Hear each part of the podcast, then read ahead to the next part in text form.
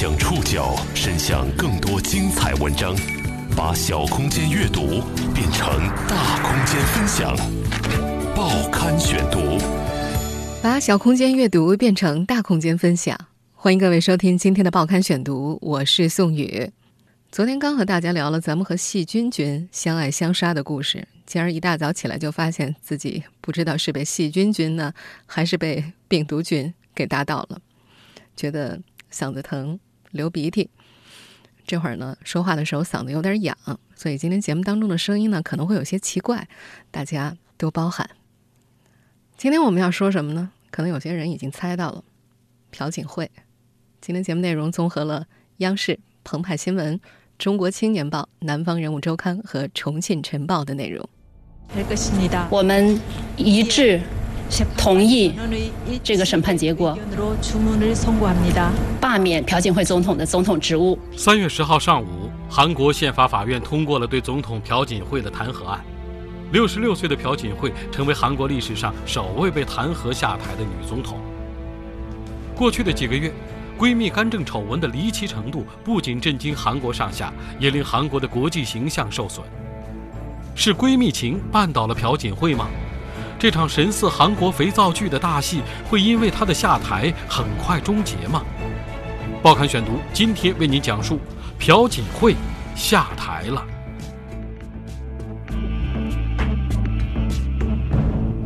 当地时间三月十号上午，韩国宪法法院对朴槿惠弹劾案作出了通过弹劾的最终决定。关于四月号。朴槿惠总统虽然没有违背法律，但是他没有忠实的履行自己的义务。在面向韩国全国的电视直播当中，宪法法院代理院长李珍美宣读判决书约二十分钟。最后，李珍美正式宣布，针对朴槿惠的弹劾通过，宪法法院八名法官一致同意通过弹劾。我们一致。同意这个审判结果，罢免朴槿惠总统的总统职务。从这一刻起，朴槿惠立即被免去总统职务，成为韩国历史上首位被弹劾的总统。朴槿惠本人并未出席当天的宣判，在我们这档节目首播之前，也没有发表任何的声明。他的一名幕僚此前表示，朴槿惠已经把该说的话说完了，将会冷静淡定的等待宣判。第一位在青瓦台长大的总统，第一位女总统，朴槿惠再度创下了韩国历史上的另外一个第一，第一个被弹劾下台的总统。这位青瓦台的女儿一路起伏，在成为青瓦台女主之后，又黯然离场。这是一个难以描述的背影，一场迷梦，一声叹息，一地鸡毛。实际上，这场耗时数月、由闺蜜干政引爆的大戏，早就已经撕裂了韩国国内的民意。三月十号上午，警方严阵以待的韩国宪法法院外，挺朴集会民众高呼“撤回弹劾”口号，挥舞太极旗，高唱爱国歌曲。这些集会的老人们情绪高亢。而在道路的另一头是针锋相对的倒朴集会，年轻人们面带微笑，准备好了弹劾通过之后载歌载舞来庆祝。冲突一触即发。果不其然，就在韩国宪法法院宣布通过对朴槿惠的弹劾之后，大量的朴槿惠支持者们在宪法法院门外集会，表达对判决的不满。有一些示威者试图冲破警方设置在法院门外的防线，与警方发生了冲突。在报刊选读首播开始之前，冲突已经至少造成了两名挺朴人士身亡，另外有多名民众在冲突中受伤。实际上，在过去的几个月，倒朴派和挺朴派的示威集会早就成了韩国国内一景。之前的民调结果显示呢，有近八成的韩国人赞成通过弹劾案，希望政治社会混乱早日结束，下届政府需要重视经济。还有两成的韩国人认为，国会的弹劾案和宪法法院存在程序问题。朴槿惠虽然有错，但不至于被弹劾。倒朴派的士气一直很旺，他们喜欢传播一组组数据。在二零一六年十二月九号，韩国国会以两百三十四票赞成、五十六票反对、七票无效通过了总统弹劾决议。这些票数非常巧合地凑成了数字：二三四五六七，到了二零一七年三月八号，宪法法院预告十号上午十一点宣布弹劾案的结果。韩国就有人附会说，加上十二月九号那个九，就可以接着凑成二三四五六七八九十十一的数字。有舆论对此的解读是：宇宙之神器的指向，弹劾命运不可避免。朴槿惠曾经说过：“权力与地位真的没有什么魅力，只是看似美丽的泡沫。”但是自从亲信干政事件以来，他坚决不主动下野，全面否认检方的指控，指责舆论歪曲报道，背后势力别有用心。他也曾对国民发表谈话致歉，表示自己错在对身边人不查，愿意接受特检调查。但是他始终没有接受特检的当面调查，也没有出庭宪法法院的庭审辩论，任由首尔光华门广场要求其下台的烛光集会持续了二十周。他自己则是选择了一个人在青瓦台死扛。一些到首尔采访的外国记者不太了解韩国民众的倒朴热情，他们问：朴槿惠身世坎坷，也被崔顺实利用，为什么韩国民众不同情他，非要置他于死地呢？在首尔光化门广场，从仁川赶过来参加烛光集会的金善美说：整个国家因为总统而分裂，民心撕裂受伤，很后悔当年选了他。期待落空，对国家未来感到绝望。大多数的韩国人的逻辑是这样的：作为普通人，朴槿惠值得同情，正因为同情，很多人才投票选他做总统。但是作为一位民选总统，朴槿惠将韩国陷入了当前的困境，那么等待他的只能是监狱。宣判虽然已经结束。但是这起闺蜜干政所引发的韩国政治大戏似乎并不会很快终结。这起丑闻是如何爆发的？是闺蜜情绊倒了朴槿惠吗？报刊选读继续为你讲述：朴槿惠下台了。韩国一向盛产偶像剧、肥皂剧，这出闺蜜干政大戏的离奇程度，一点儿也不亚于那些剧。二零一六年十月二十四号，韩国中央东洋广播公司 JTBC 的记者在崔顺实丢弃的电脑当中发现了四十四份总统演讲稿在内的两百多份文件。这些文件证实，朴槿惠在总统大选以及执政期间，曾经数十次将演讲稿送给崔顺实审阅。这些文件还包括二零一二年朴槿惠以后任总统身份与时任总统李明博的单独会谈。还有2014年3月，朴槿惠在德国东部城市德累斯顿所发表的朝韩统一基础倡议的讲稿等等。在此之后，韩国媒体又陆续揭发了崔顺实的一系列丑闻。崔顺实和前夫将多个亲信派到朴槿惠的身边担任撰稿人或者秘书。崔顺实起草了一千八百亿韩元规模的政府文化事业预算案。崔顺实的女儿郑又拉，二零一四年九月份以骑马特长生的身份被名校梨花女子大学录取。然而，该校体育特长招生当中此前并没有骑马一项。崔顺实成立财团，打着朴槿惠的旗号，向三星等大企业募捐敛财。이번최순실씨관련사건으로 有关，이루말할수없는案件、失望과염려를对全体国民带来无法用语言形容的担忧和失望，我再次向全体国民致以最深的歉意。在二零一六年的十月二十五号、十一月四号和十一月二十九号，朴槿惠三次发表对国民讲话，向民众道歉。他承认，崔顺实曾经在二零一二年他参选总统时就竞选事务提出个人建议。主要是演讲和公关活动方面。他还表示，二零一三年发表就职演说之后，继续就一些材料向崔顺实征询建议，但是青瓦台秘书班子形成之后，就停止向崔顺实求助了。不过，朴槿惠并未说明他终止向崔顺实征询建议的具体时间，也没有提及崔顺实涉嫌腐败的报道。他这种部分认错的态度，并没有发挥多大实质性的作用，也无法疏导事件爆发所引来的民怨。事关国家政治、安保、经济等诸多重大决策，居然有可能是受一个非公职的江南大妈的背后操纵，这让很多韩国民众无法接受。正如韩国在野党领袖所说的那样，像这样由民间人士介入和左右国政运行的事情，在世界上绝无仅有。朴槿惠姓朴，崔顺实姓崔，两个人并没有直接的血缘关系。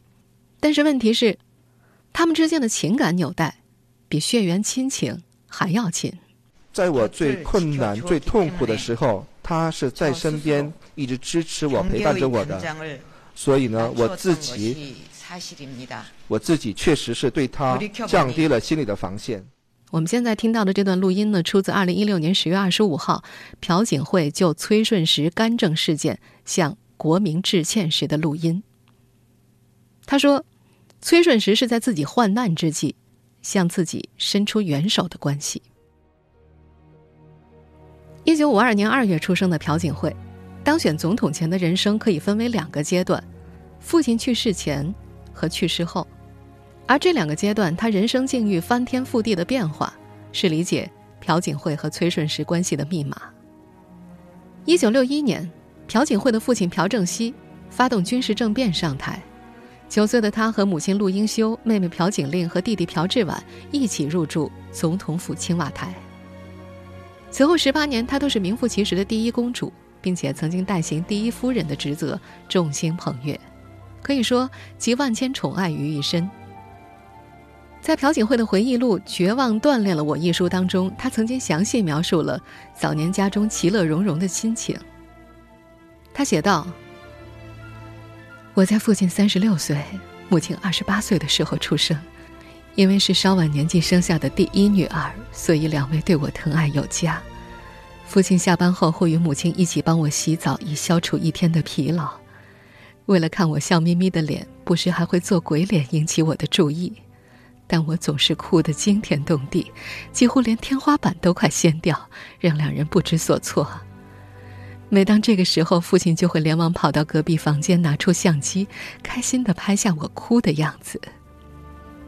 不同于给一般人的刚毅军人印象，父亲对待家人特别温柔，有空就会写诗作画给母亲。某个夏天和家人度假时，父亲在车上画了至晚的素描，当时的情景至今历历在目。应该说，这可能是朴槿惠一生最好的时光了。他的父亲大权在握，母亲因为亲民广受爱戴，一家五口亲密无间。然而，无忧无虑的生活在一九七四年八月出现了转折。当年八月十五号，韩国国庆节庆典上。在朴正熙致辞的时候，受朝鲜当局指使的旅日韩侨文世光从听众席里霍地站起来，一边向主席台冲去，一边拔出手枪朝朴正熙开枪射击，一颗子弹射中了陆英修的头部，最终导致其抢救无效死亡。母亲的死，让朴槿惠过了一段行尸走肉的日子，那种悲伤，无法言传。在我们前面提到的那本书中，他写道。或许是因为当时心理压力过大，我出现了停经的现象，身体开始到处疼痛，免疫力下降，甚至变成过敏体质，每天都会打喷嚏。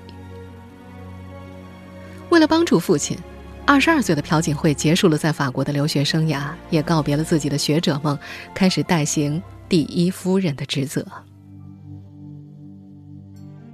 根据目前披露的资料。崔顺实父女就是在那时介入到朴槿惠的生活当中的。有分析认为，那个时候崔家父女接近朴槿惠的主要目的，应该是看在朴正熙权势份上的投机之举。报刊选读继续播出：朴槿惠下台了。崔顺实的父亲崔泰敏在日据时期做过警察。战后，顺应博兴的宗教浪潮，转职做了牧师，创办了大韩救国宣教会。在陆英修去世之后，他不断给朴槿惠写信，声称已故的陆英修女士托梦给我，让我好好照顾她的女儿。一九七五年三月，朴槿惠召崔泰敏进青瓦台会面。崔泰敏当面告诉朴槿惠，自己已经被陆英修的灵魂附体，并且将陆英修平时的言行举止呈现得惟妙惟肖，让朴槿惠深信他是具有通灵能力的非凡人物。崔顺实是崔泰敏六次婚姻中生下的第五个女儿。一九七六年，崔泰敏将多个团体合并成星星凤氏团，邀请朴槿惠担任名誉总裁。而他的女儿崔顺实则担任该团大学生总联合会长，两人自此结识。当年，新兴凤氏团以开展志愿活动的名义，从大企业收受资金，而这些企业看在朴正熙和朴槿惠的面子上，无不慷慨解囊。可以说，最近几个月才被揭发的崔氏妇女利用和朴槿惠的关系牟利的事情，早在四十年前就已经初露端倪了。一九七九年十月二十六号。朴槿惠一生最大的打击降临，他的父亲朴正熙带领卫队长车志彻到情报部长金在圭家吃饭，期间朴正熙指责金在圭工作不力，后者一怒之下拔枪将朴正熙和车志彻射杀。朴槿惠半夜被叫醒，得知消息之后的第一反应是，前方三八线有无异常。这一幕日后被韩国人反复提起，作为朴槿惠是天生的政治家的佐证。几天之后。朴槿惠带着弟弟、妹妹和一条狗回到了首尔的旧宅，就此开始了十八年的隐居岁月。这十八年，也是他从高处重重摔下，变成人情冷暖的阶段。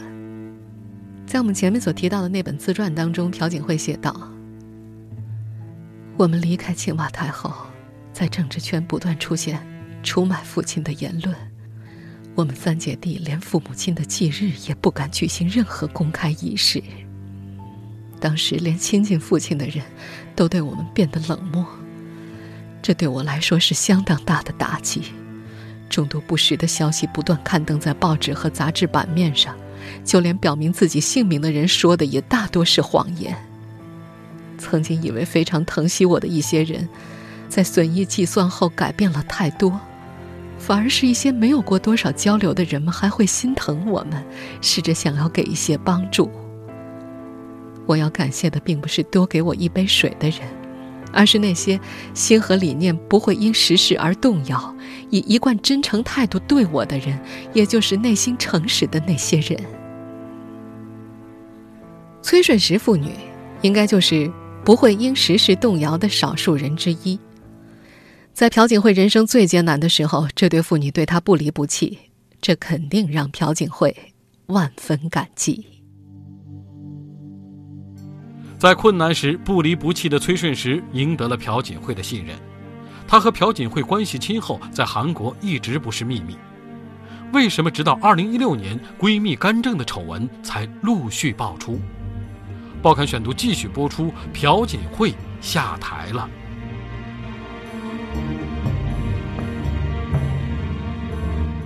崔顺实并不是大家想象中的什么无知妇女，她曾经在德国留学六年，应该是见过世面的，因此才和朴槿惠趣味相投。再加上朴槿惠养尊处优惯了，需要有人打理生活，也确实需要崔顺实这个闺蜜。就这样，两人越走越近，成了无话不谈的好姐妹。而朴槿惠姐弟三人间的不和，也更加凸显出崔顺实的难能可贵。朴家唯一的男孩，在姐弟中排行最末的朴智晚，经受不住世态炎凉，很长一段时间靠吸毒来排遣情绪。妹妹朴槿令更是处处和姐姐作对。一九九零年，她从姐姐手中夺下了陆英财团理事长一职。陆英财团是他们的母亲陆英修所创办的儿童福利机构。二零零八年十月，五十四岁的朴槿令不顾亲友的劝阻，与四十岁的大学教授申东旭结婚。朴槿惠没有参加婚礼。第二年，申东旭在网络上四十多次发表诽谤朴槿惠的言论，朴槿惠以诽谤罪起诉妹夫，申东旭被判有期徒刑一年半，这使这对姐妹之间的嫌隙再度加深。近年来，朴槿令的行为越发出格，他公开表示，韩国不应该就慰安妇等问题持续要求日本道歉，并认为参拜靖国神社是日本的内政。这些言论挑战韩国的主流价值，让身为总统的朴槿惠尴尬万分。一九九四年，崔泰敏去世；一九九七年，在多位总统深陷贪腐丑闻、国民开始怀念朴正熙的时代背景之下，朴槿惠重返政坛并当选国会议员。二零一二年十二月当选总统，二零一三年二月就任。崔顺实利用和总统的特殊关系干涉国政，也就是从这时开始的。事实上，关于朴槿惠和崔顺实的关系，韩国政圈早有议论了。早在2007年大国家党党内初选时，李明博阵营就抛出了朴槿惠与崔顺实一家的关系问题，质问朴槿惠：如果朴候选人当选总统的话，会没有崔氏一家操纵国政的可能性吗？提出对崔氏的质疑，朴候选人却说我们会遭天谴，这种过度反应很不正常。显然，至迟到那个时候，朴槿惠与崔顺实关系过密已经是人尽皆知了。但是近十年之后，闺蜜干政的丑闻曝光后，真相才得以陆续曝光。其中的主要原因在于，政治家也是人，也有社交的自由，仅仅是和崔顺实走得近，并不是什么大不了的事情。关键是这种关系是否牵涉到贪腐等违法行为。崔顺实要贪腐要干政，必须要等到朴槿惠掌权之后，而外界对真相的了解总是要滞后很多。这也就是为什么朴槿惠二零一三年二月上台，崔顺实的行为直到二零一六年年底才曝光。事实上，这在韩国政坛不是孤立。自从一九四八年以来，大韩民国共有十一位总统。朴槿惠之前的十位大多没有好下场，要么被暗杀，要么自杀，最多的是因为亲属贪腐、灰头土脸、身败名裂。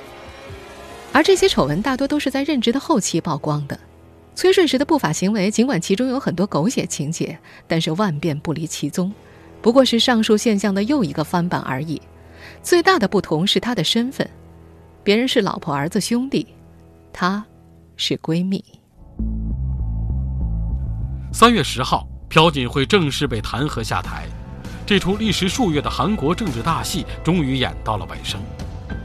从总统之女到第一位女总统，六十六岁的朴槿惠再度成为一介布衣。未来等待她的又是什么？报刊选读继续播出：朴槿惠下台了。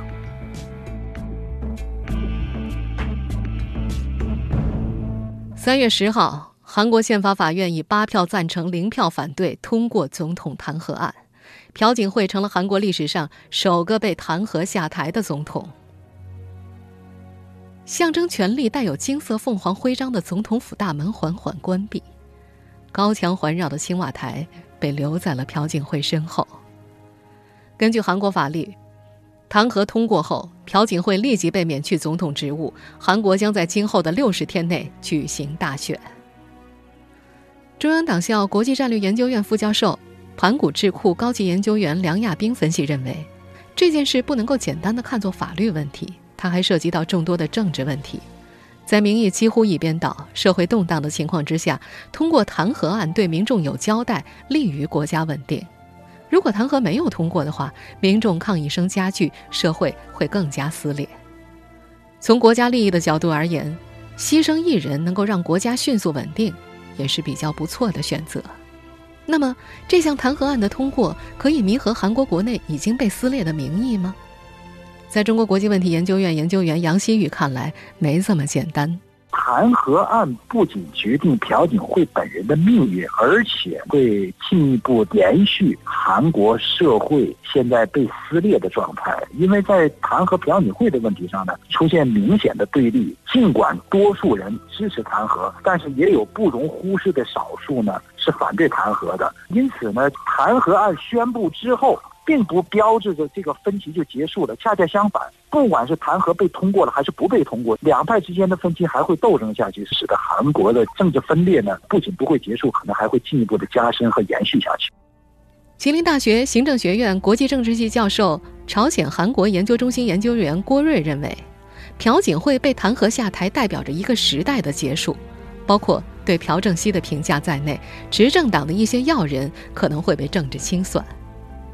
中国国际问题研究院研究员杨新宇也认为，弹劾案的通过使韩国下一届总统选举更加明朗化。朴槿惠被弹劾之后呢，对执政党无疑是一个沉重打击。执政党的候选人就是现在的看守内阁首脑黄教安呢，显然呢也要受到波及。而对这个反对党文在寅的选情，包括其他反对党，肯定是一个助力。在这样短的时间内，文在寅的领先态势呢，就更容易的继续保持。因此，弹劾案的宣判结果，使得总统大选的形势呢，呃，明朗化呢，又向前迈进了一小步。朴槿惠并不是韩国历史上首位在任内面对宪法法院弹劾宣判的总统。二零零四年三月，在野党以卢武铉涉嫌对国会选举施加不公正影响等为由，向国会提交了弹劾总统的动议案，并且获得了通过。两个月之后，韩国宪法法院宣布驳回弹劾案，称卢武铉违反了法律，但严重性还不足以使他被解职。卢武铉立即恢复行使总统权力，直到二零零八年二月任期结束。然而，躲过了弹劾案的卢武铉，最终仍然因为卷入受贿丑闻，于二零零九年五月二十三号跳崖自杀。当被问及朴槿惠是否有可能步卢武铉后尘时，上海社科院国际问题研究所研究员李开胜认为，朴槿惠自己说了：“绝望锻炼了我。”他与卢武铉的性格不一样，这从面对弹劾的反应就能看出来。他选择了抗争到底。不过，在失去了总统身份所带来的豁免权之后，朴槿惠将会面临检察机关进一步的调查与审问。就像是中国国际问题研究院研究员杨新宇所说的那样，恢复到平民身份的朴槿惠很难真正成为平民。从现在起，他成了一个备受各界关注的普通平民，所以他恐怕难以恢复到一个真正平民的平静的生活。更重要的在于，弹劾案通过意味着减调方面对他起诉的五大类罪状成立了，涉及到刑事犯罪这一类的呢，就有可能被追究刑事责任，要面临着司法的追责的这种问题，甚至要面临牢狱之灾。